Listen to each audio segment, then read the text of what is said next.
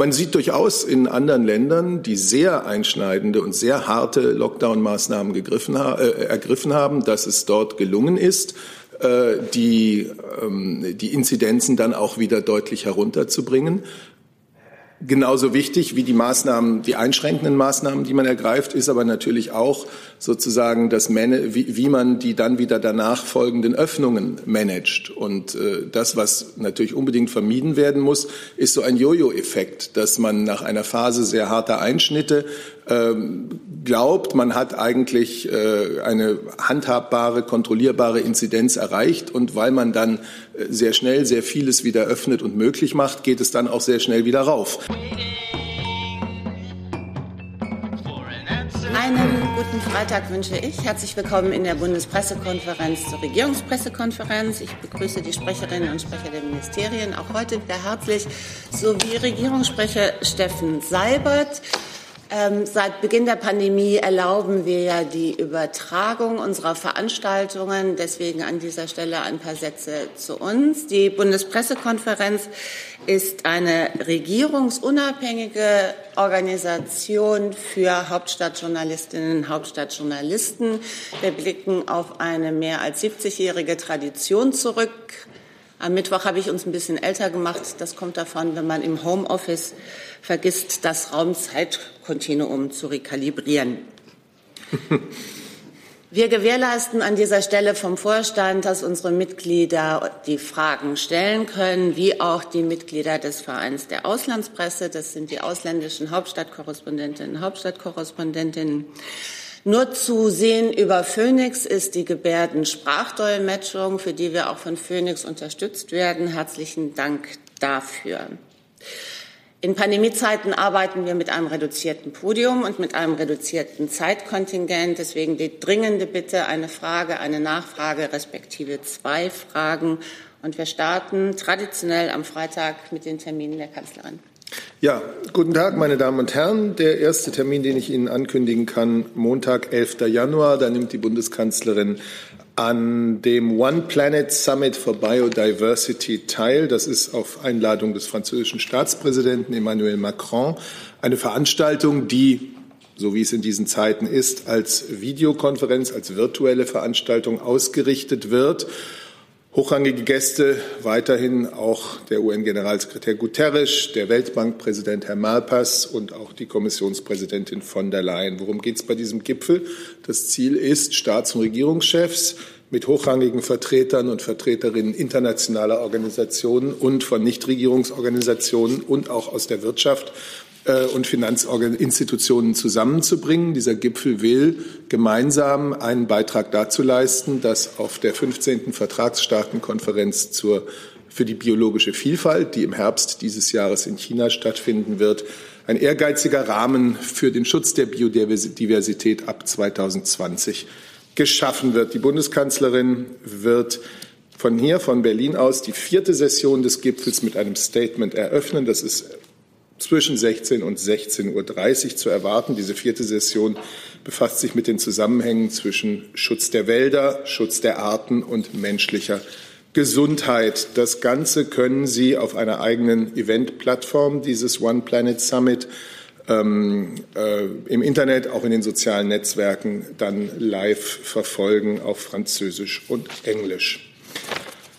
Am Mittwoch um 9.30 Uhr zur gewohnten Zeit die Sitzung des Bundeskabinetts unter Leitung der Kanzlerin und ebenfalls am Mittwoch circa 12 bis 13 Uhr wird sie sich austauschen mit dem Vorsitzenden des Deutschen Gewerkschaftsbundes Rainer Hoffmann und weiteren Vertretern des Deutschen Gewerkschaftsbundes. Ein digitales Gespräch, das im Rahmen der Vorstandsklausur, der Bundesvorstandsklausur des DGB stattfinden wird. Es wird um die aktuelle Lage und Fragen der Arbeitsmarkt- und der Wirtschaftspolitik gehen. Das sind zunächst mal die Termine, die ich Ihnen heute ankündigen kann.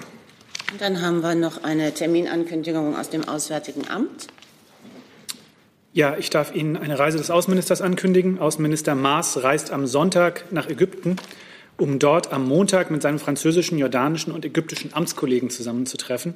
Der Fokus dieses Gesprächs wird, äh, wie bei den vergangenen Treffen in diesem Format, auf dem Nahostfriedensprozess liegen.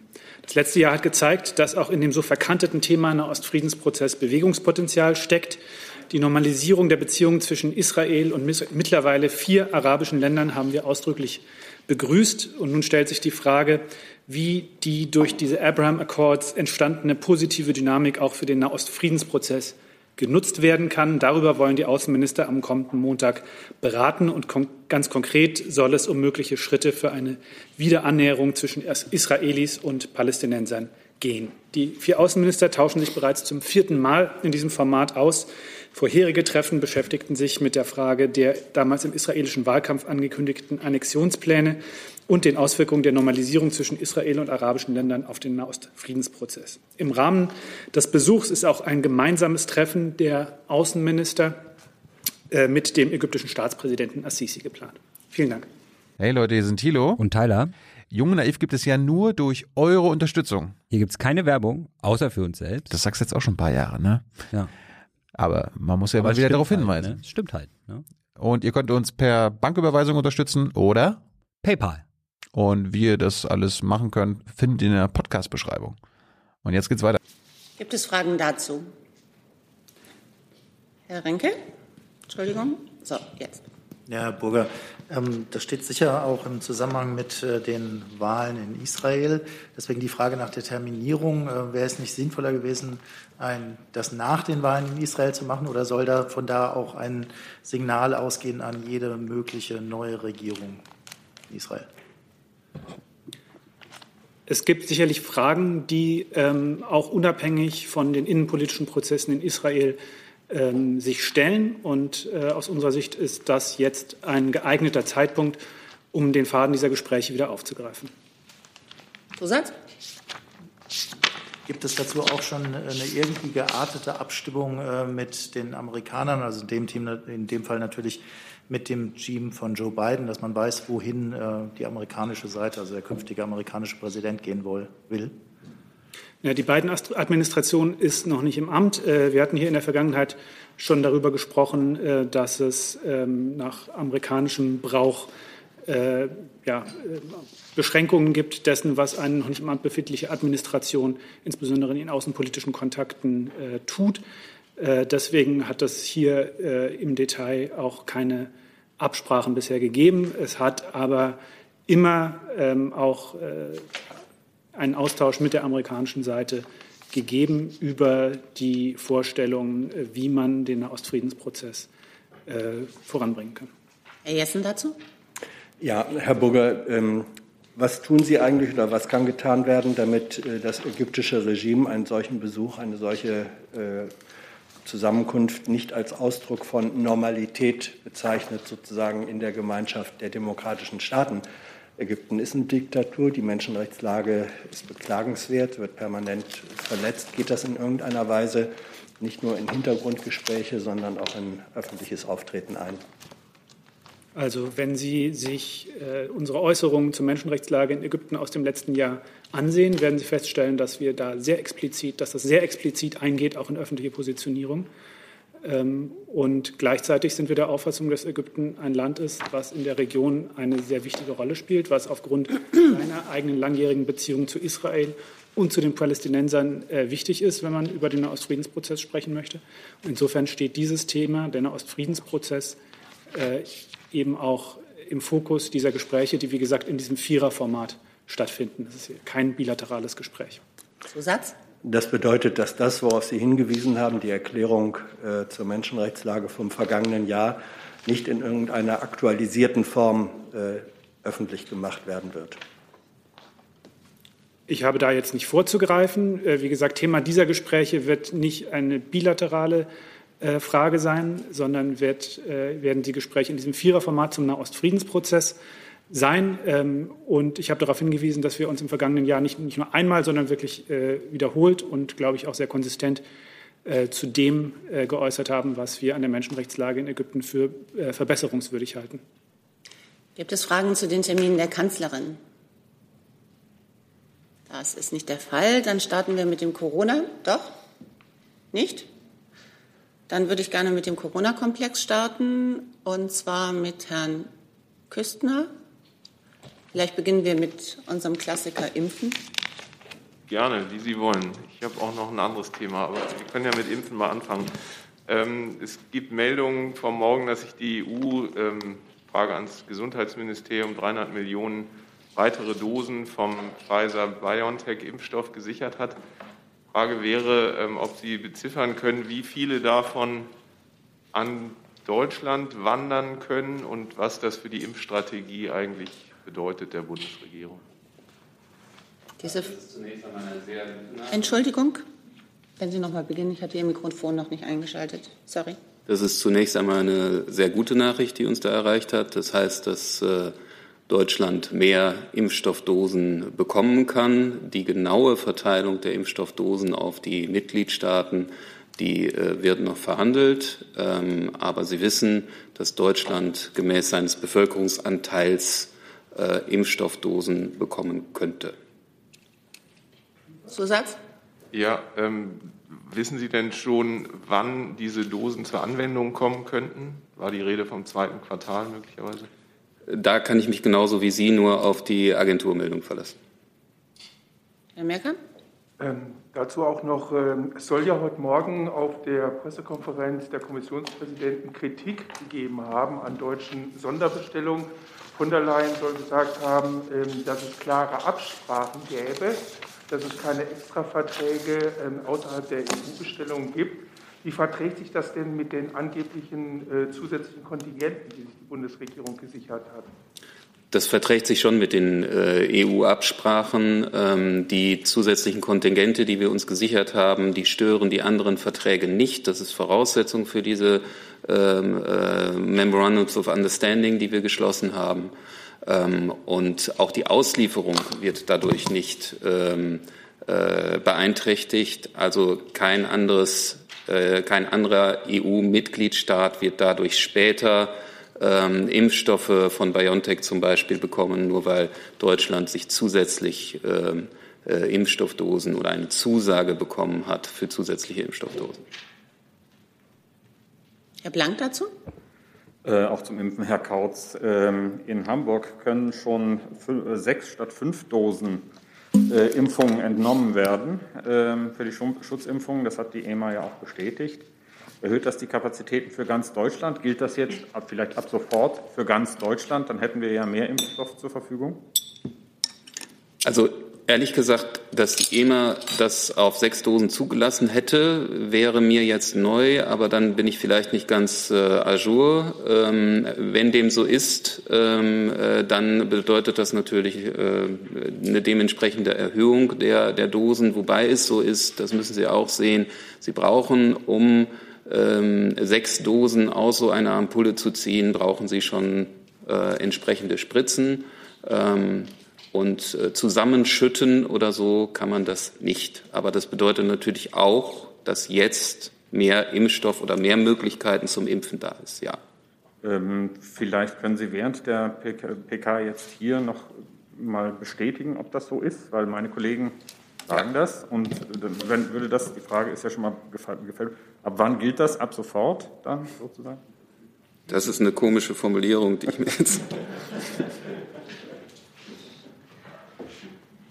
Dann Herr Warwick, bitte.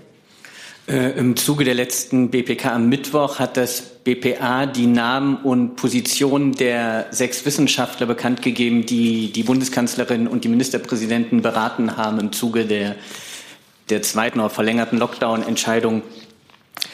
Das hat da, jetzt weniger mit Impfen zu tun, oder? Nee, aber mit Corona als Thema. Das ja. Lassen Sie uns einen Augenblick noch beim Impfen bleiben, bitte. Frau Rosbach. Ja, vielen Dank auch an Herrn Kautz. Ähm, wenn Sie sagen, dass kein Land einen Nachteil hat durch die ähm, deutschen zusätzlich gesicherten äh, Chargen, bedeutet das dann, dass diese Chargen für Deutschland dann auch erst quasi nachrangig ausgeliefert werden? Also dass zuerst die Verträge bedient werden, die zuerst bestellt wurden, seien ja. es USA, EU, und wann ist dann damit zu rechnen? Ähm, das, das ist richtig, wie Sie es gesagt haben. Ähm, und wir haben bislang nur aus EU-Verträgen ähm, äh, mit BioNTech die Zahlen genannt. Und dabei bleiben wir auch. Das hängt nämlich erstmal davon ab, ähm, auch wie die Produktionskapazitäten sind von äh, BioNTech. Äh, wir bekommen bis Ende Januar vier Millionen, im ersten Quartal elf Millionen von BioNTech. Ich hätte noch eine Nachfrage, wenn ich darf. Diese 30 Millionen, die Deutschland sich zusätzlich gesichert hatte, die gehen aber jetzt nicht in dieser zusätzlichen Bestellung der EU auf, oder doch? Nein, das ist etwas, was, was unabhängig von, der, ähm, äh, von den EU-Verträgen gemacht wurde. Im Zusammenhang mit der Forschungsförderung. Herr Rinke zum Thema Impfen. Auch direkt da anschließend, Herr Kautz. Äh, Nochmal, Sie sagten, Sie können jetzt nicht genau sagen, wie viel Deutschland aus diesem neuen Deal der EU bekommt. Ich hätte ganz gerne nochmal die Erwartungshaltung zumindest abgefragt, wann Sie denn glauben, dass die nationale Dosen von, also diese 30 Millionen von BioNTech geliefert werden. Ähm, sehen Sie das eher für das Jahr 2022 oder mit äh, dieser Marburger Fabrik, die jetzt kommen soll, schon im Jahr 2021? Wir sehen das eigentlich in diesem Jahr. Wir haben äh, ja kommuniziert, dass wir ähm, aus EU-Verträgen rund äh, 60 Millionen BioNTech-Impfstoffe bekommen und aus ähm, äh, bilateralen Verträgen beziehungsweise Absprachen, Zusagen äh, 30 Millionen, insgesamt 90 Millionen in diesem Jahr. Dazu äh, die moderner Impfstoffe von 50 Millionen, dann sind wir bei roundabout 140 Millionen äh, Impfdosen für Deutschland in diesem Jahr. Alleine diese beiden, ohne den neuen Vertrag mit der EU, alleine diese beiden Impfstoffhersteller oder die Zusagen, die wir bislang hatten, reichen aus, um eine Herdenimmunität in Deutschland zu erzielen. Zusatz? Kurz nachfragen, um es zu verstehen, mit den zusätzlichen Dosen würde Deutschland in diesem Jahr dann, also wenn die nationalen auch schon in diesem Jahr kommen sollen, also weit über 100 Millionen nur BioNTech bekommen. Habe ich das richtig verstanden? 90 Millionen hatten Sie erwähnt. Genau. Die zusätzliche Lieferung, die muss ja vor der nationalen kommen, wenn ich Sie richtig verstehe. Also müssten wir. Naja, 90 Millionen, da ist ja, da ist ja inkludiert auch die, die äh, bilaterale Geschichte. Genau, aber die soll ja am Ende kommen. Ja. So, und wenn jetzt zusätzliche durch diesen neuen Deal, den die EU bekannt gegeben hat, ja nochmal weitere ähm, BioNTech-Chargen für Deutschland kommen? Ich kenne die äh, Lieferzusagen, äh, die Lieferbedingungen, die Vertragsdetails kenne ich nicht. Das ist jetzt wirklich ganz frisch, diese Nachricht. Blank nochmal zu diesem Komplex? Ja, ähm, Herr Kautz, können Sie was zur Auslieferung von heute sagen? Läuft das alles nach Plan? Haben Sie da einen Überblick? Und äh, läuft diese, auch diese Verteilung rein nach Bevölkerungsschlüssel? Weil es scheint Ausnahmen bei den nächsten Lieferungen zu geben für Hessen und Niedersachsen. Sind das ähm, Abweichungen, die einmal vorkommen? Oder, ähm ich kenne die Detailzahlen nicht, Herr Blank, aber ähm, nach meinen Informationen ist das ausgeliefert worden, wie abgesprochen und wie angekündigt. Heute? Ja. Dann Herr Warbeck mit einem neuen Corona-Aspekt, bitte. Ähm, Im Nachgang der letzten BPK hat das BPA die Funktion und Namen derjenigen Wissenschaftler bekannt gegeben, die die Kanzlerin und auch die Ministerpräsidenten beraten haben im Zuge der erweiterten Lockdown-Entscheidung. Darunter ist jetzt kein bekannter Kritiker des Lockdowns, aber es gibt ja sehr wohl renommierte Ärzte, Wissenschaftler, die das Instrument des Lockdowns hinterfragen. Deswegen meine Frage, aus welchen Gründen hat sich die Kanzlerin dagegen entschieden, im Sinne von einem dialektischen Beratungsansatz auch Kritiker dieses Instruments zur Beratung an, heranzuziehen? Ja, vielleicht muss man da mal ein bisschen ähm, klarstellen, was der Charakter des Austauschs zwischen Wissenschaft und Politik in dieser ganzen Pandemie ist. Ich habe die vollkommen unsinnige Überschrift irgendwo gelesen, nur sechs Wissenschaftler berieten Regierung zum Lockdown. Was am Tag vor dem Treffen der Bundeskanzlerin mit den Ministerpräsidenten stattfand, war eine Expertenanhörung mit den genannten äh, Wissenschaftlern und Wissenschaftlerinnen. Die Bundesregierung insgesamt steht mit einer Vielzahl anderer Wissenschaftler unterschiedlichster Fachgebiete im Austausch. Die Landesministerpräsidenten und Ministerpräsidentinnen, und da könnten die Ihnen auch Auskunft darüber geben, haben ebenfalls Wissenschaftler, vermutlich aus ihrer Region, mit denen sie im Austausch stehen. Die äh, Minister und Ministerinnen der Bundesregierung äh, haben mit Wissenschaftlern für ihre Fachgebiete zu tun. Grundsätzlich ist es so, die Wissenschaft präsentiert Erkenntnisse, Ergebnisse von Studien, ähm, wissenschaftliche äh, Überzeugungen, die sie hat, und die Politik nimmt das zur Kenntnis und muss politische Entscheidungen fällen. So, also nur dieser Gedanke, äh, dieses Sechser-Gremium sei nun irgendwie exklusiv gewesen, dem würde ich sehr gerne ähm, widersprechen. Die Wissenschaftler, die am Dienstag der vergangenen, am, am Montag der vergangenen Woche ähm, den Ministerpräsidenten und der Bundeskanzlerin ihre Erkenntnisse vorgetragen haben, sind hochrenommierte Wissenschaftler äh, in ihren Fachrichtungen. Aber wie gesagt, äh, der, die Aufnahme von wissenschaftlicher Meinung äh, in der Bundesregierung und auch in den Landesregierungen ist noch sehr viel breiter. So sagt's Herr Warbeck.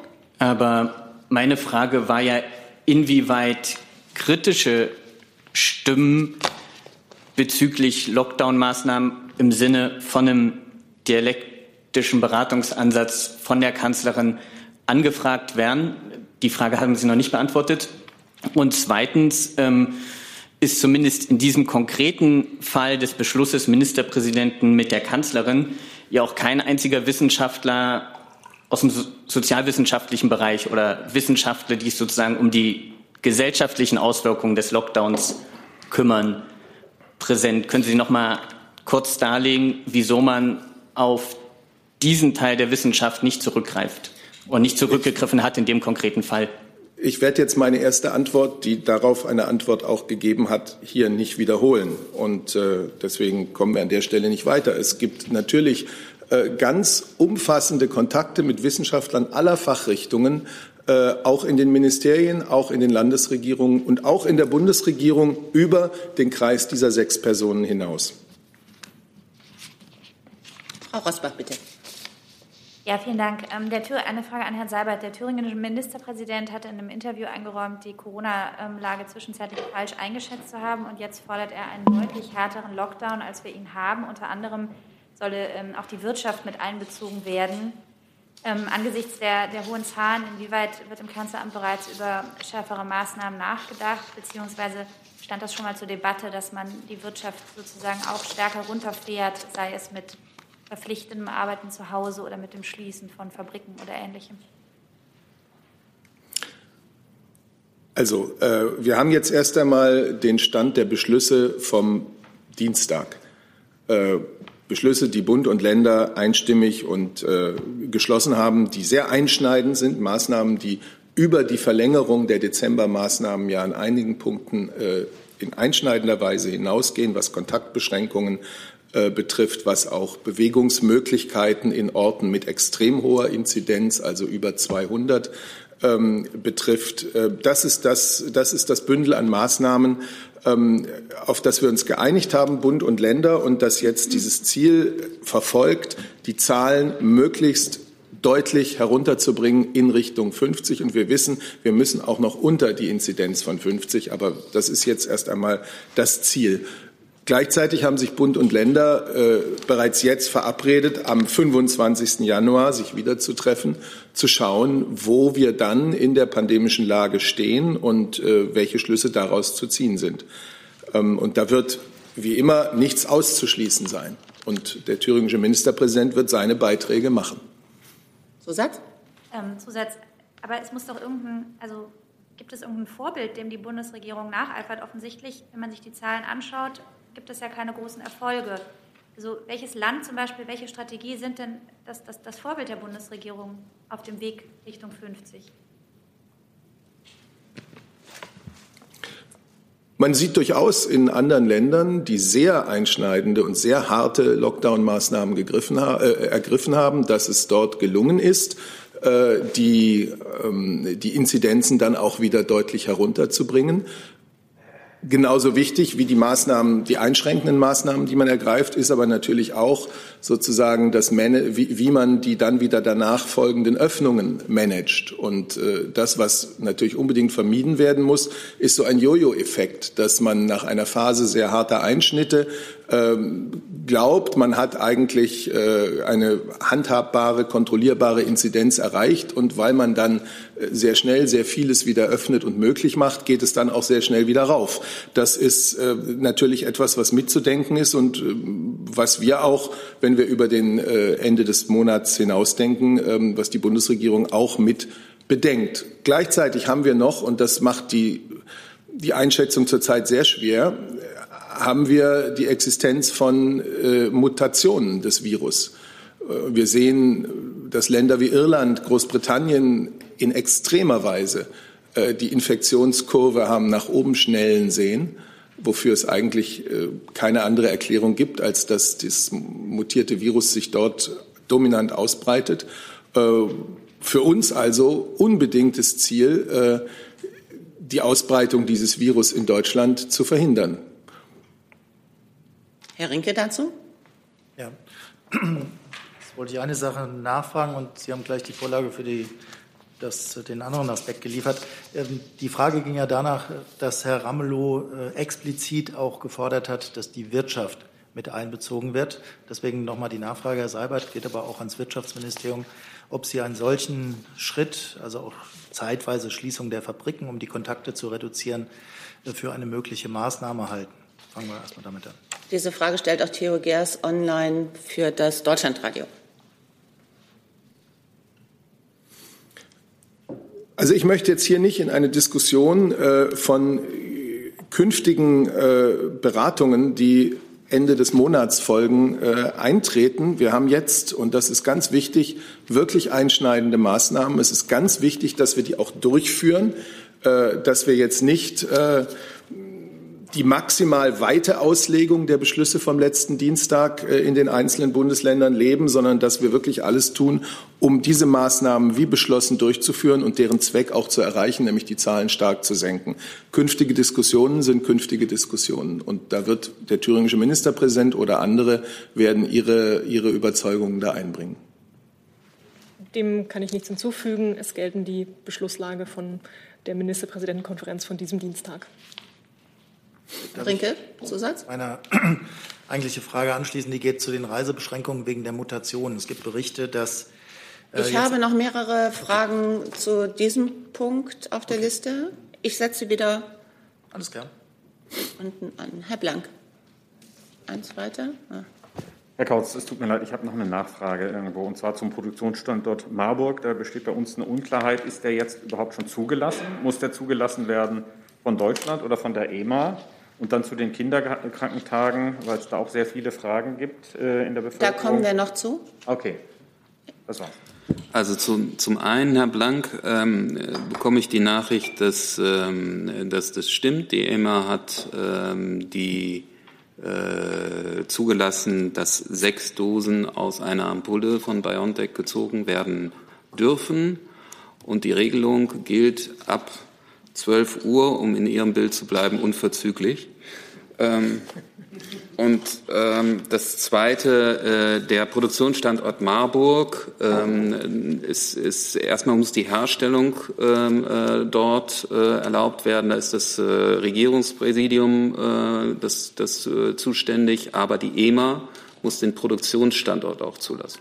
Das ist noch nicht passiert? Nein, das ist noch nicht passiert. Und können Sie sagen, dieses gilt ab 12 Uhr unverzüglich, was bedeutet das an Mengen? Haben Sie da möglicherweise im Ministerium schon überschlagen, wie viel zusätzliche Impfdosen daraus jetzt gezogen werden können? Ähm, bislang fünf aus einer Ampulle und zukünftig sechs aus einer Ampulle. Das ist ungefähr, äh, wir berechnen mit einer Steigerung von äh, um die 20 Prozent. Herr Warbeck dazu? Ich hätte zu den gesprochen wurde. Dann kommen wir ähm, da jetzt nochmal wieder drauf zurück.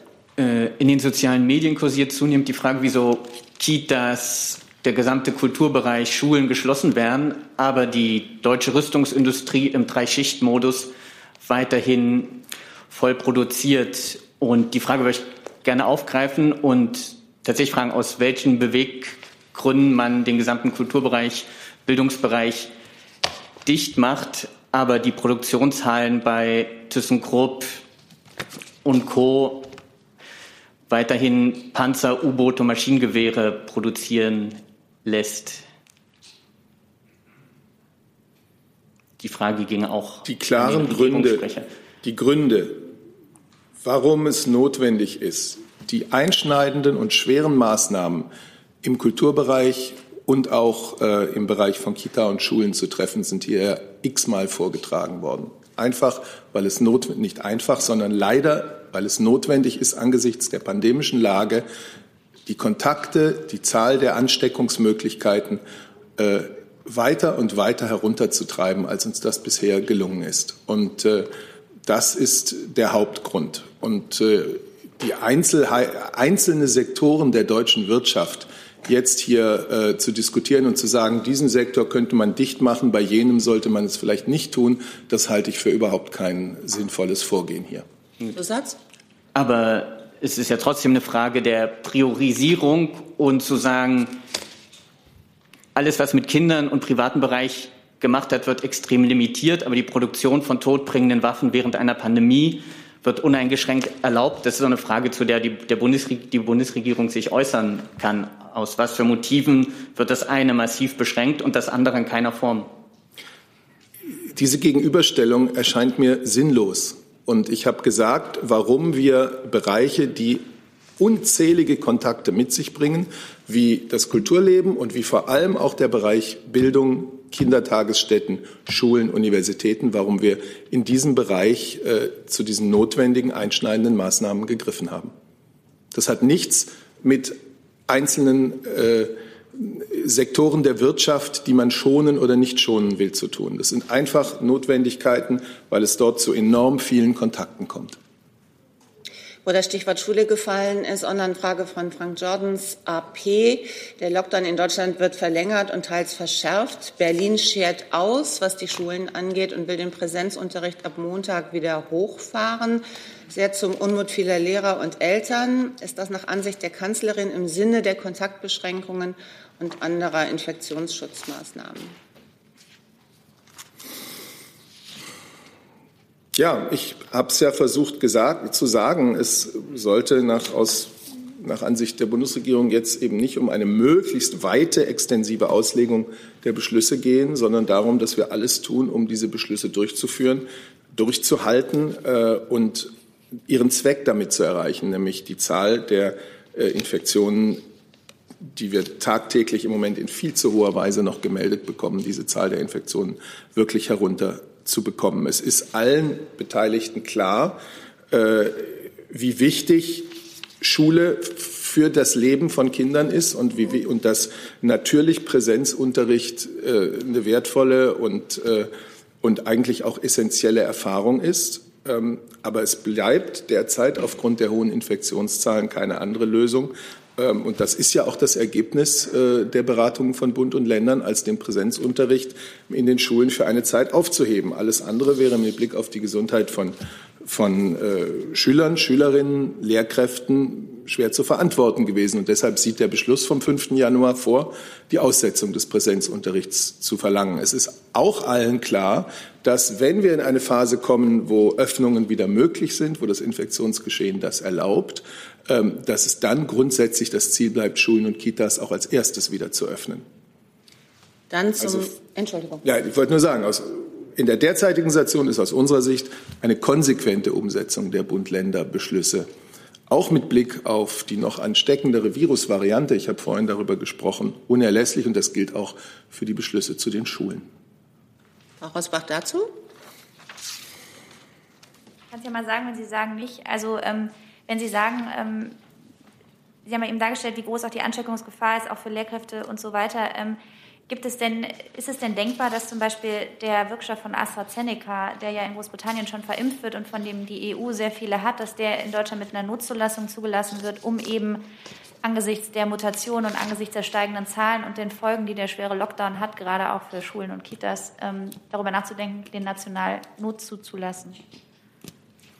Also dazu kann sicherlich Herr Kautz fürs Gesundheitsministerium mehr sagen.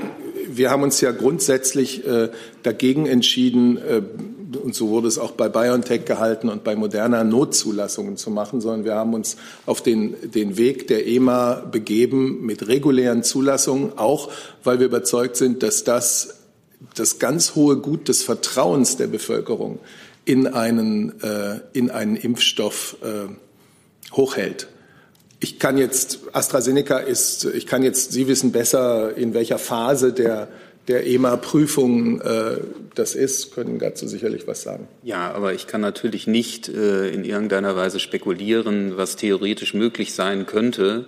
Ähm, äh, die Zulassung wird ja beantragt für, für äh, aufgrund eines bestimmten Studiendesigns, äh, wo zum Beispiel äh, meinetwegen Ältere nur äh, getestet werden, dann in einem anderen Studios, Studiendesign Jüngere getestet werden. Also ich kann Ihnen nichts dazu den laufenden ähm, Zulassungsprozederen sagen, was AstraZeneca anbetrifft.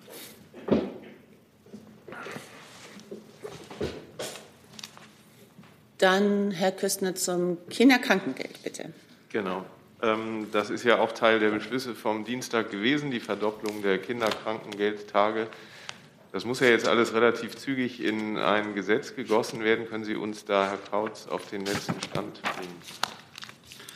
Ja, das ist, äh, wie Sie schon sagten, das ist ja ein ähm, äh, Beschluss der Ministerpräsidentenkonferenz oder der Gespräche der Ministerpräsidentinnen und Präsidenten mit äh, der Bundesregierung. Ähm, wir sind dabei, das umzusetzen. Dafür muss das Sozialgesetzbuch 5 geändert werden. Ähm, diese, diese Änderung muss an ein anderes Gesetz äh, äh, drangehängt werden.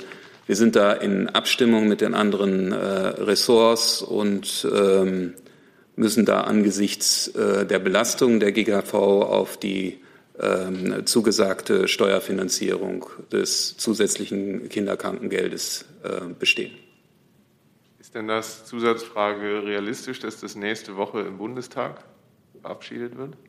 Da kann ich mich nur wiederholen. Wir sind in, in Abstimmung mit den anderen Ressorts dazu. Herr Rinke dazu? Bitte. Kurze Nachfrage, Herr Kautz. Äh, haben Sie eine Vorstellung, wie viel das kosten könnte? Und äh, weil Sie eben die zugesagte Steuerfinanzierung erwähnt haben, möchten Sie, dass am Ende der ganze Betrag dafür aus Steuermitteln kommt oder speist er sich auch noch aus anderen Quellen? Das müsste über einen Steuerzuschuss in den Gesundheitsfonds laufen. Ähm, wir rechnen mit rund einer halben Milliarde Euro, die das kosten würde. Aber es ist natürlich abhängig von der Inanspruchnahme und so. Also das sind natürlich Variablen. Herr Küstner, noch mal dazu. Bitte. Ja, es gibt ja noch ein paar Detailfragen, die noch zu klären sind. Ähm, zum Beispiel, ob auch Privatkrankenversicherte darunter fallen sollen. Ähm, können Sie uns da schon einen Stand geben? Das kann ich nicht, weil das ist wirklich noch im Abstimmungsprozess. Dann noch Matteo Geers, Deutschlandradio. Wenn Kontaktreduzierung so wichtig ist, da geht es dann wieder um diesen wirtschaftlichen Aspekt. Warum gibt es nur Appelle an die Wirtschaft, mehr, möglichst viel Homeoffice zu ermöglichen? Warum wird das nicht ultimativ verlangt bzw. verordnet? Ich weiß nicht, ob das Wirtschaftsministerium sich dazu äußern möchte. Ich kann, kann Ihnen keine Daten aus der Wirtschaft liefern. Äh, wir haben nur aus unseren Gesprächen mit äh, Verbänden der Wirtschaft wird signalisiert, dass Homeoffice breit eingesetzt wird. Das kann ich auch nur für unser Ministerium bestätigen, sodass ähm, diese Regelung und dieser Appell hier natürlich überall angewendet wird. Das ist zumindest das, was wir berichten können. Wir können auch das Arbeitsministerium, glaube ich, dazu nehmen. Ja, nein, weiß nicht. Wollen wir kurz tauschen?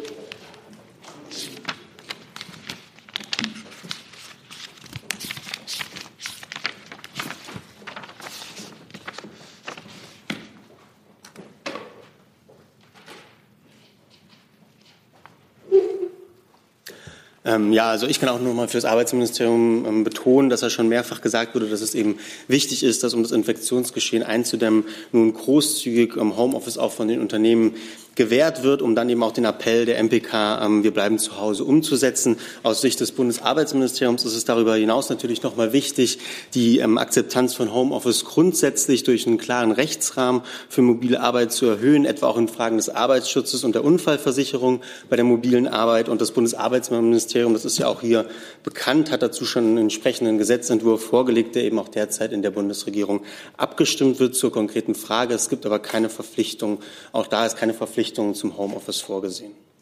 Ich erinnere gerne noch mal an einen Beschluss von, äh, der Bund, von Bund und Ländern am Dienstag, der auch zur Kontaktvermeidung im Arbeits- und Wirtschaftsleben beiträgt, nämlich äh, die Untersagung des äh, Betriebes von Betriebskantinen. Das heißt, die dürfen nur noch mitnahmefähige Speisen anbieten. Das ist auch ein Element der Kontaktvermeidung.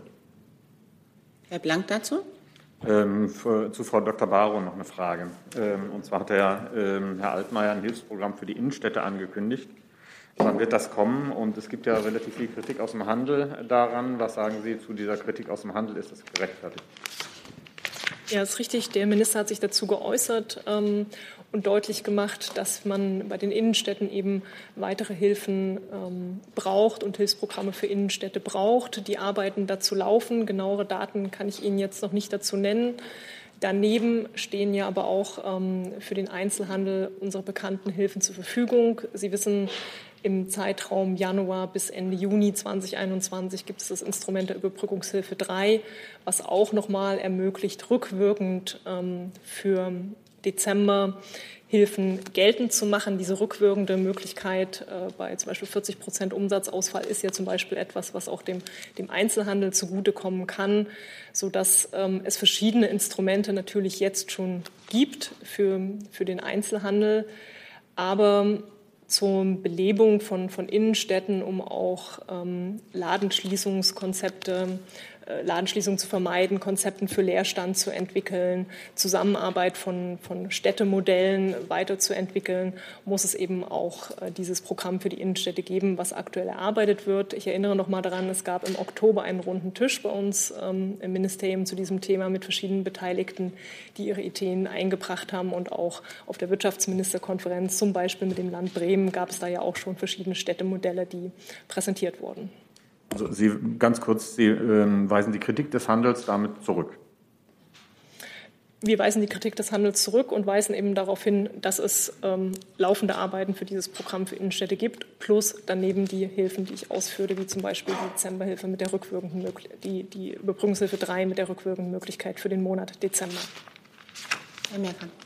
Es geht jetzt eigentlich nochmal ums Thema Homeoffice, ähm, weil äh, es gibt da Untersuchungen oder äh, Befragungen. Könnten Sie das Mikrofon ein bisschen weiter zu sich ziehen, bitte? Dann ja. sind Sie besser zu Sorry verstehen. Danke.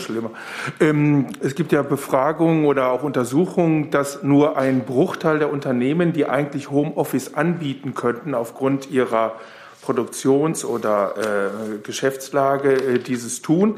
Nun haben Sie jetzt wieder betont, es gibt da Appelle, das zu tun, aber offensichtlich scheinen die Appelle ja nicht zu nutzen. Wäre es jetzt nicht an der Zeit, den entsprechenden Gesetzesentwurf, den es ja zum Thema Homeoffice schon gibt, nachzuschärfen und einfach mal festzuschreiben, dass überall da, wo Homeoffice möglich wäre, aus äh, wirtschaftlichen und produktionstechnischen Gründen dies auch zwingend vorzuschreiben? Da bräuchten wir, glaube ich, nochmal das Arbeitsministerium, oder? Zu schnell getauscht.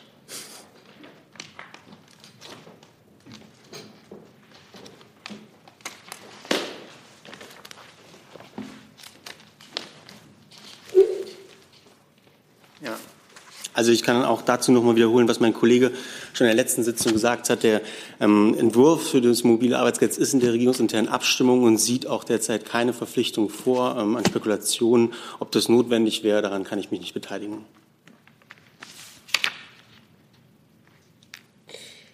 Dann möchte ich mit dem Aspekt von Herrn Rinke den Corona-Komplex abschließen, weil ich auch noch andere Fragen, andere Themen hier aufgeschrieben habe. Genau, es geht nochmal um den Schutz vor den Mutationen. Es gibt Berichte, ich denke, die Frage geht wahrscheinlich ans Innenministerium, dass der Flugverkehr ähm, nicht nur nach Großbritannien, sondern auch nach Irland ausgesetzt werden soll und dass es in der Bundesregierung äh, Vorbereitungen gibt, äh, dass man das auf alle Länder ausweitet, in denen diese Mutation äh, vorkommt. Äh, können Sie das bestätigen? Ich äh, kann bestätigen, dass es eine Allgemeinverführung des Bundesverkehrsministeriums gibt, das da vielleicht näher Auskunft geben kann, nach der ab heute äh, bei Flügen aus Irland zwingend ein Test vorgeschrieben ist. Das BMI war beteiligt und hat ihm auch zugestimmt.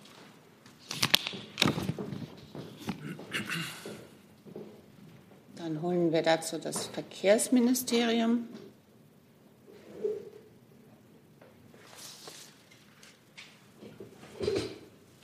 Ja, das ist richtig. Ab heute dürfen Flüge aus der Republik Irland in die Bundesrepublik Deutschland nur unter Bedingungen durchgeführt werden, dass Fluggäste vor Abreise einen negativen Test auf SARS-CoV-2 äh, vorweisen können. Der Nachweis ist auf Papier oder in einem elektronischen, äh, elektronischen Dokument in deutscher oder englischer Sprache mitzuführen. Die Testergebnisse ähm, dürfen höchstens 48 Stunden alt sein äh, vor dem Abflug. Genau. Zu weiteren punkten, ob äh, diese Regelung dann ausgeweitet wird. Dazu kann ich sagen, dass wir natürlich fortlaufend die Lage beurteilen, ähm, ähm, beobachten und jederzeit neu beurteilen, aber vielleicht zur Einschätzung auch nochmal das BMG.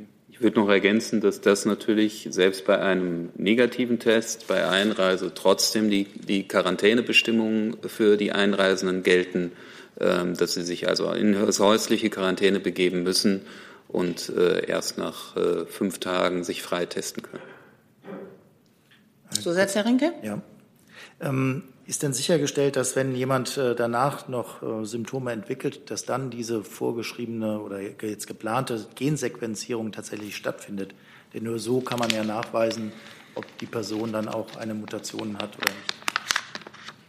Also äh, die Sequenzierung äh, erfolgt in bestimmten Laboren. Das ist jetzt nicht äh, gekoppelt an äh, ähm, die Herkunft von Reisenden oder äh, Regionen oder sonst wie, sondern es gibt bestimmte Labore in äh, Deutschland, die diese Sequenzierung vornehmen. Es gibt ein Konsiliarlabor. Wir haben durch das Bevölkerungsschutzgesetz die rechtliche Grundlage geschaffen um äh, die Labore dazu zu verpflichten, ähm, äh, Sequenzierungen vorzunehmen bzw. dem RKI zu melden. Und an dieser Verordnung sitzen wir gerade mit Hochdruck. Gut, dann schließen wir, wie gesagt, den Komplex Corona an dieser Stelle ab. Neues Thema, nicht Corona. Frau Roman, jetzt bitte. Ich habe eine Frage an Herrn Seibert. Äh, Frau Merkel hat sich sehr klar zu den Ereignissen im Kapitol äh, geäußert. Ist äh, die Bundeskanzlerin auch entsprechend, äh, beziehungsweise ist sie besorgt, auch in Bezug auf die Situation oder auf die Sicherheit und die Entwicklung des Populismus in Europa und Deutschland? Ähm, und eine Frage äh, diesbezüglich auch an das BMI. Äh, für die Sicherheit von Institutionen wie Reichstag und andere sind auch regionale ähm, Behörden zuständig, aber auch sicherlich äh, das Bundesinnenministerium begleitet ja diesen Prozess. Es gab ja nach diesem Ereignis letztes Jahr, wo äh, Demonstranten versuchten, in den Reichstag reinzukommen, entsprechende Vorhaben, was die Sicherheit angeht. Begleiten Sie diesen Prozess? Was können Sie dazu sagen? Also ich habe dem, was die Bundeskanzlerin gestern zu den Ereignissen in Washington gesagt hat, hier nichts hinzuzufügen dass es auch in Europa und auch in Deutschland Kräfte gibt, die Politik mit Gewaltbereitschaft betreiben, dass es äh, Kräfte gibt, die antidemokratisch sind, äh, Kräfte am äußeren rechten Rand. Äh, das alles ist bekannt und ein Gegenstand auch der Sorge. Das alles ist auch etwas, äh, womit wir uns politisch auseinandersetzen müssen über äh, Sicherheitsvorkehrungen, die da zu treffen sind, würde ich hier jetzt nicht sprechen wollen. Aber ähm, wir haben als Deutsche und Europäer nicht den Luxus, uns das, was in Washington geschehen ist, anzuschauen und zu sagen, na, das könnte ja hier nie äh, stattfinden. Auch wir haben hier ähm, Elemente, äh, wir haben hier ja, Menschen, die deren Vorstellungen von Demokratie und von demokratischer Kritik äh, vollkommen anders sind, als es in einer liberalen Demokratie sein sollte. Ich kann Ihnen mit Blick auf die ähm, Bundeseinrichtungen wie den Bundestag äh, versichern, dass die Sicherheit des Bundestages und dieser Bundeseinrichtungen äh, umfangreich gewährleistet ist. Die Sicherheitsbehörden äh, sind hier nicht erst seit den Ereignissen von Washington sehr sensibel und sehr aufmerksam. Äh, und auch sehr wachsam. Sie haben die Entwicklung äh, der Sicherheitslage sehr präzise im Blick und ergreifen dann die entsprechenden Maßnahmen. Sie haben gestern äh, zur Kenntnis genommen, sicher, dass der Berliner Polizei bereits die Schutzmaßnahmen für den Deutschen Bundestag nach oben gefahren hat.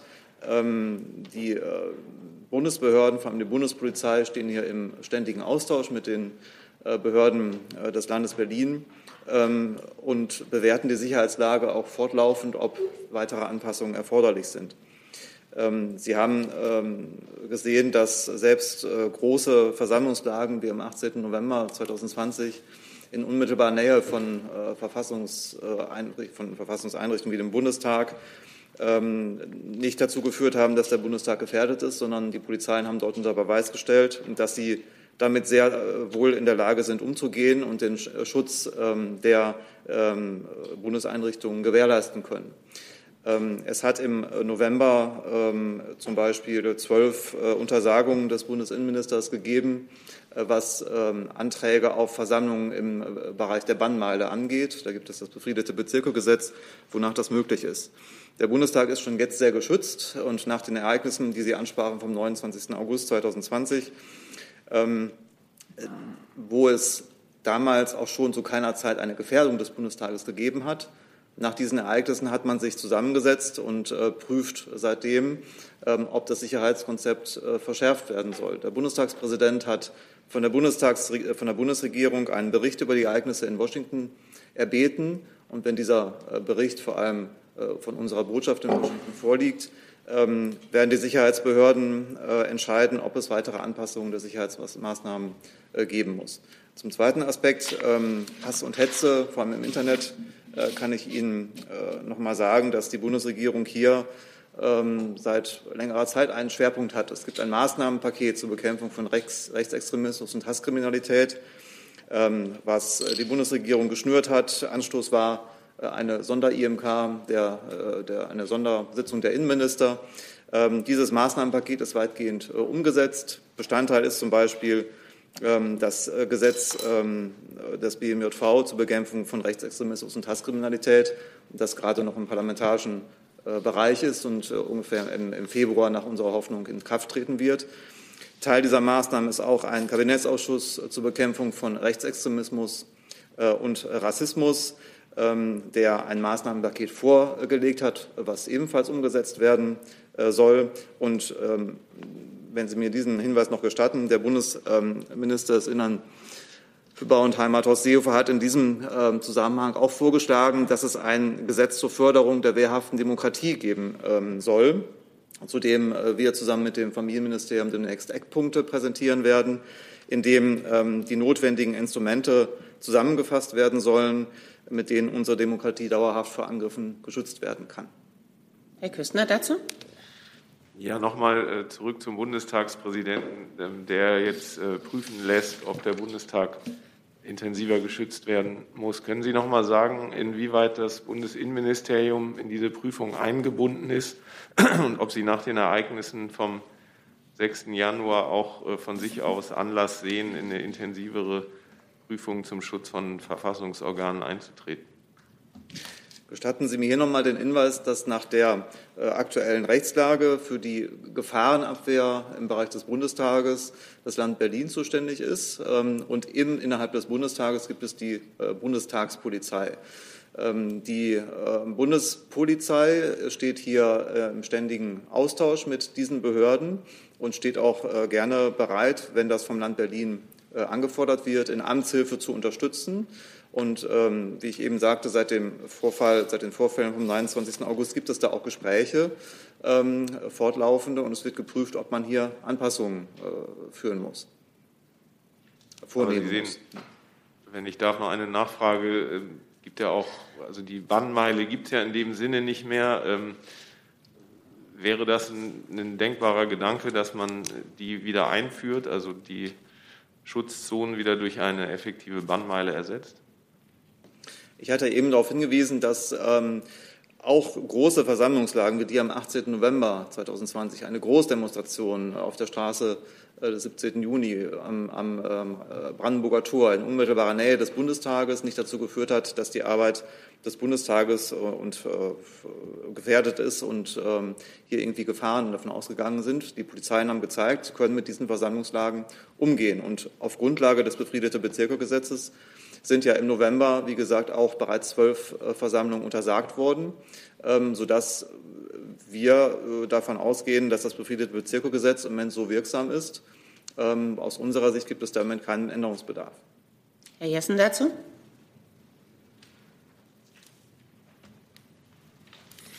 Ja, jetzt. Äh, Frage an Herrn Seibert nochmal zur Kanzlerinnenrede. Ähm, Frau Merkel hat ja sehr deutlich gemacht, dass das Fundament für, die, für den Sturm aufs Kapitol äh, gelegt wurde äh, durch Herrn Trump mit einer langen Tradition von äh, Lügen und Realitätsverleugnung. Warum hat sie diese Kritik erst jetzt sozusagen fünf Minuten vor zwölf öffentlich gemacht? Denn das System Trump, wenn ich es mal so sagen darf, äh, das ideologische System Trump, ähm, ist seit längerer Zeit zu beobachten und wurde hier auch diskutiert. Nie zuvor hat die Kanzlerin sich so deutlich darüber geäußert. Warum also fünf Minuten vor zwölf?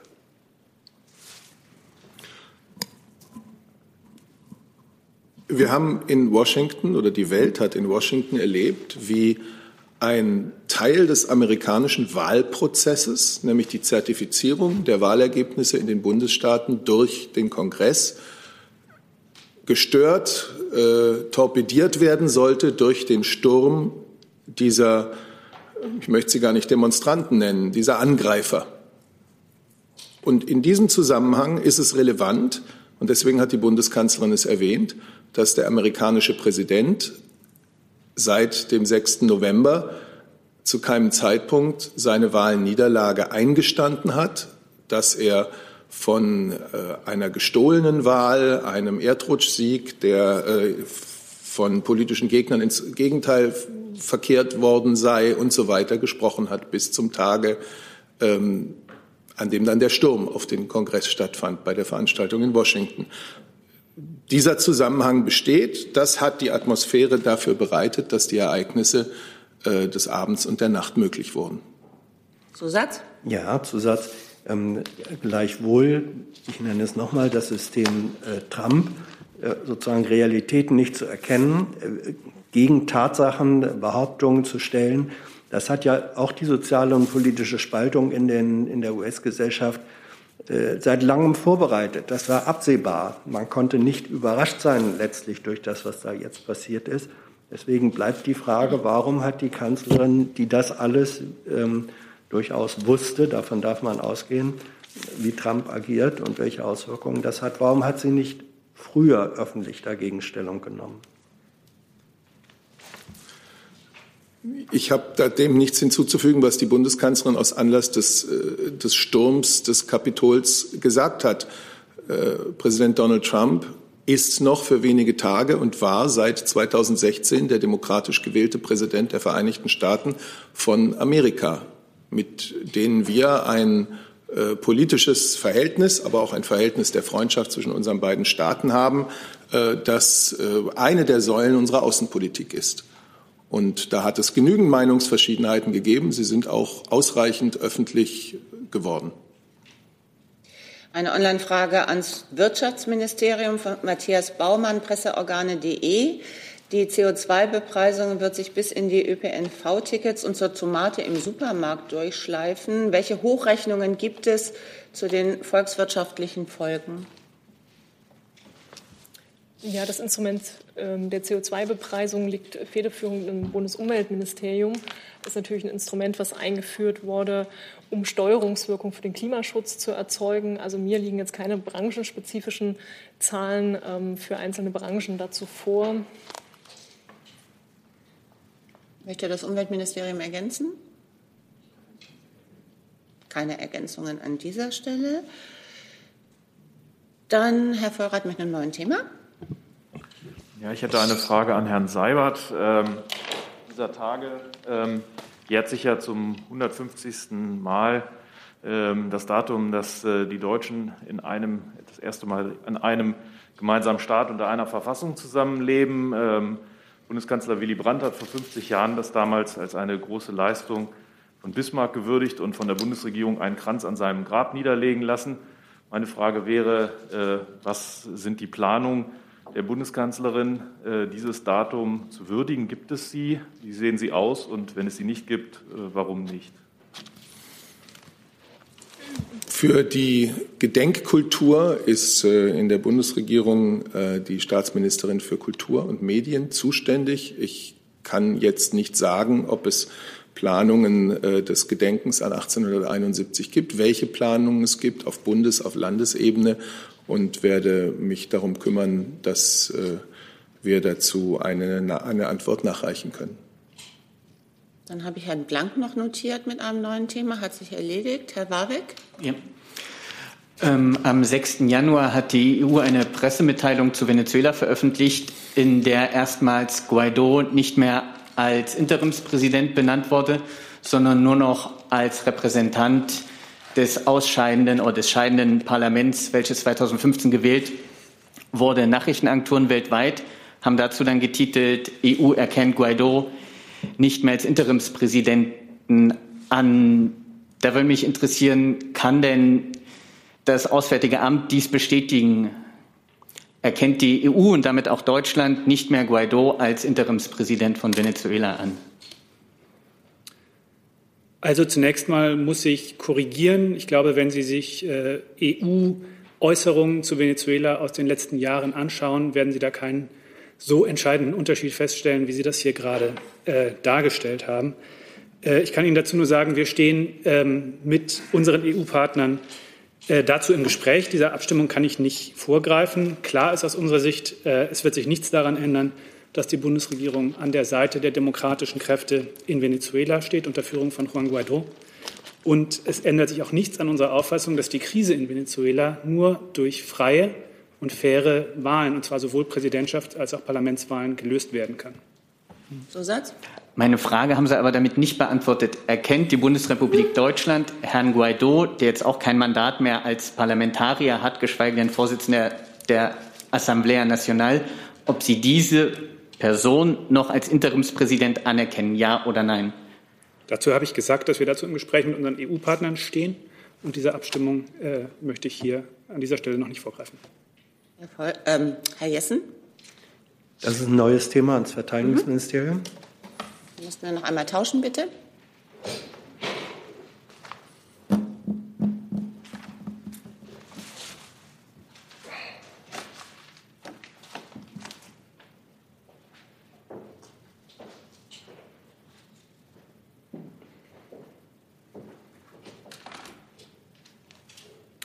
Schiff oder ein Boot, weiß jetzt nicht, ähm, der Bundesmarine ist auf dem Weg ins Mittelmeer, soll in der Ägäis dienen als Operationsplattform, um Informationen über Migrations- und Flüchtlingsbewegungen ähm, zu gewinnen. An Bord werden, glaube ich, auch ein griechischer und türkischer Offizier sein. Äh, die Frage ist, ähm, wird es zur Aufgabe dieser Mission gehören, illegale Pushbacks äh, zu verhindern und aufzuklären, in welcher Weise äh, sie dann doch stattgefunden haben. Ja, also zunächst einmal kann ich das ja bestätigen. Der Tender Werra hat sich auf den Weg gemacht ins Mittelmeer, um die Brandenburg, die im Moment da vor Ort ist, abzulösen. Und in diesem Bereich werden allerdings die Einsatzregeln, wie wir sie auch mehrfach besprochen haben, ähm, bestehen bleiben. Und das bedeutet, dass wir dort weiterhin ähm, bezogen auf ähm, Vermittlung und Aufklärung unseren Auftrag fortführen werden. Und gleichzeitig ähm, ähm, gilt es auch weiterhin, wenn es beispielsweise dort in territorialen Gewässern von ähm, entsprechenden Einrainerstaaten zu ähm, Vorkommnissen kommt, dass wir da keine exekutiven Befugnisse haben in den Territorialgewässern. Das bedeutet, wie bisher, wir unterstützen, wir klären auf, keine Änderung des Mandats. Zusatz? Ähm, Zusatz. Äh, nun hat sich die Situation natürlich im Laufe der Zeit auch dadurch geändert, dass es eben diese Pushbacks und Berichte darüber gab, die auch von äh, Bundeswehrangehörigen, glaube ich, beobachtet und kommuniziert worden sind. Ähm, deswegen könnte es ja Anlass sein zu sagen, wie gestalten wir dieses Mandat jetzt so aus, vor allem äh, wenn dann auch Offiziere der türkischen und der griechischen Seite mit an Bord sind, dass solche illegalen ähm, Geschehnisse oder Manöver einfach nicht stattfinden dürfen. Aber ein solches Update des Mandats äh, ist nicht gegeben. Man muss hier auch unterscheiden. Wir haben einmal ähm, bezogen auf die Einsätze, die wir mit der Standing Naval Maritime Group 2, also die SNIMIC haben, ähm, basieren wir auf einem NATO-Beschluss. Das bedeutet, es ist kein mandatierungspflichtiger Einsatz im Sinne des Parlamentsbeteiligungsgesetzes, sondern wir ähm, haben hier ähm, einen NATO-Beschluss, und zwar beruht das auf dem NATO-Beschluss der Verteidigungsminister vom 11. Äh, Februar 2016 und einem Beschluss des NATO-Rates. Und wie immer gilt es, dass ähm, wir bezogen auf die Vorkommnisse, ähm, Beobachtungen und Ähnliches, ähm, dass wir mit unseren NATO-Partnern in Verbindung stehen, dass solche Dinge in der NATO regelmäßig gemeinsam angesehen werden und es gegebenenfalls tatsächlich auch Anpassungen gibt. Ähm, Im Moment ist mir allerdings bezogen auf die, ähm, die, die Vorhaben von der Fregatte Brandenburg im Moment und dem Tender Vera in der Zukunft ähm, habe ich keine Informationen darüber, dass der Auftrag für unsere Marine sich dort vor Ort verändert. Hey Leute, Thilo hier. Unsere naive Arbeit in der Bundespressekonferenz und unsere wöchentlichen Interviews, die sind nur möglich, weil ihr uns finanziell unterstützt. Und damit das so bleibt, bitten wir euch, uns entweder per Banküberweisung oder PayPal zu unterstützen. Weitere Infos findet ihr in der Podcast-Beschreibung. Danke dafür. Bevor Herr Vollrath die abschließende Frage für heute. Eine Nachlieferung für ihn. Okay. Aber die abschließende Frage für heute stellt äh, noch ein Hinweis von mir. Anonyme Fragen sowie äh, Fragen zu Parteiangelegenheiten, die rufe ich hier nicht auf, denn es geht in dieser Bundespressekonferenz um Regierungshandeln. Herr Vollrath. Ja, eine Frage ans BMI. Ähm, Ihr Staatssekretär Engelke hat äh, vor kurzem mitgeteilt, dass ähm, beim Bundeslagebild Waffenkriminalität äh, zukünftig nicht mehr statistisch aufgeschlüsselt wird, ob die sichergestellten Schusswaffen legal oder illegal vorher besessen wurden. Können Sie sagen, warum das nicht gemacht wird? Das müsste ich Ihnen tatsächlich nachliefern. Dankeschön. Dafür liefert Herr Seibert Genau, ich kann gleich schon nachliefern Ihre Frage zu 1871. Ähm, die Kollegen aus dem Büro der Staatsministerin für Kultur und Medien berichten Folgendes. Die Staatsministerin für Kultur und Medien unterstützt im Rahmen ihrer Zuständigkeit Projekte, die mit dem Thema Reichsgründung vor 150 Jahren verbunden sind, darunter etwa eine Online-Tagung der Arbeitsgemeinschaft Orte der Demokratiegeschichte mit Unterstützung des Weimarer Republik e.V. Die Tagung, deren Ergebnisse 2021 in einem Tagungsband bereits online veröffentlicht wurden, aha, das wäre also in den letzten Tagen schon gewesen, ich hoffe, das stimmt jetzt so, fand am 29. und 30. Oktober 2020 statt unter dem Titel Einigkeit und Recht, doch Freiheit, Fragezeichen, 150 Jahre Kaiserreich. Darüber hinaus befördert die Kulturstaatsministerin eine Sonderausstellung der Otto von Bismarck Stiftung mit dem Titel 18. Januar 1871 Kaiserproklamation in Versailles. Nachfrage dazu, Sekunde. So. Also ich kann bestätigen, dass dieser Band online ist. Ich habe ihn Ah, online gut, gesehen. dann Ähm, war es kein Schreibfehler. Es ging ja jetzt um eine eher, äh, meine Frage richtet sich eher auf eine, sage ich mal, protokollarische Würdigung durch das äh, ähm, Haupt der Bundesregierung sozusagen, wie es eben vor 50 Jahren geschehen ist. Das ist also da demnach nicht vorgesehen.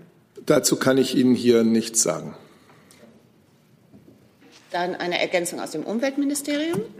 Ja, ich musste ganz kurz äh, die Frage äh, sacken lassen nach der Wettbewerbsfähigkeit der Unternehmen durch die CO2-Bepreisung. Jetzt äh, bin ich äh, aber entsprechend antwortfähig. Äh, wir haben das Gesetz äh, zur CO2-Bepreisung in Deutschland ja in ziemlich hohem Tempo aufgelegt.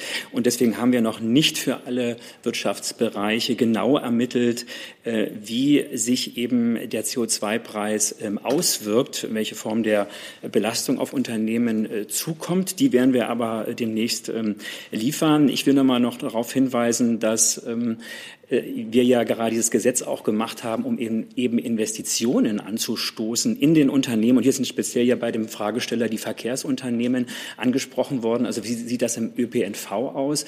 Die Bundesregierung hat ähm, bis jetzt mit äh, 600 Millionen Euro die Umstellung des ÖPNV zum Beispiel auf Elektrobusse äh, gefördert und damit eben äh, die Unternehmen in die Lage ja versetzt, ähm, deutlich weniger CO2-Bepreisung ähm, oder in in den CO2-Preis eben, ähm, dass, er, dass der sich weniger auf diesen ÖPNV auswirkt. Äh, Wir haben zusätzlich die Stromkosten gesenkt. Wir haben ja die, äh, die EEG-Umlage reduziert. Äh, Auch davon profitieren die Unternehmen und davon können auch Verkehrsunternehmen profitieren. Und ähm, für Be- Wirtschaftsbereiche, die besonders stark von der CO2-Bepreisung betroffen sind, ähm, für die wird es ja die Carbon Leakage-Verordnung geben, also eine Verordnung, die nochmal bestimmte Ausnahmen schafft und auch Ausgleichsmöglichkeiten schafft ähm, für Branchen, die eben zum Beispiel im Stahl, in der Stahlproduktion besonders betroffen sind ähm, von, ähm, der, ähm, ja, von, von dieser neuen CO2-Bepreisung. Mit Blick auf die Uhr, wir sind schon wieder etwas über die veranschlagte Zeit, sage ich herzlichen Dank für diesen Freitagmittag, wünsche vorbörslich ein gutes Wochenende und bis nächste Woche.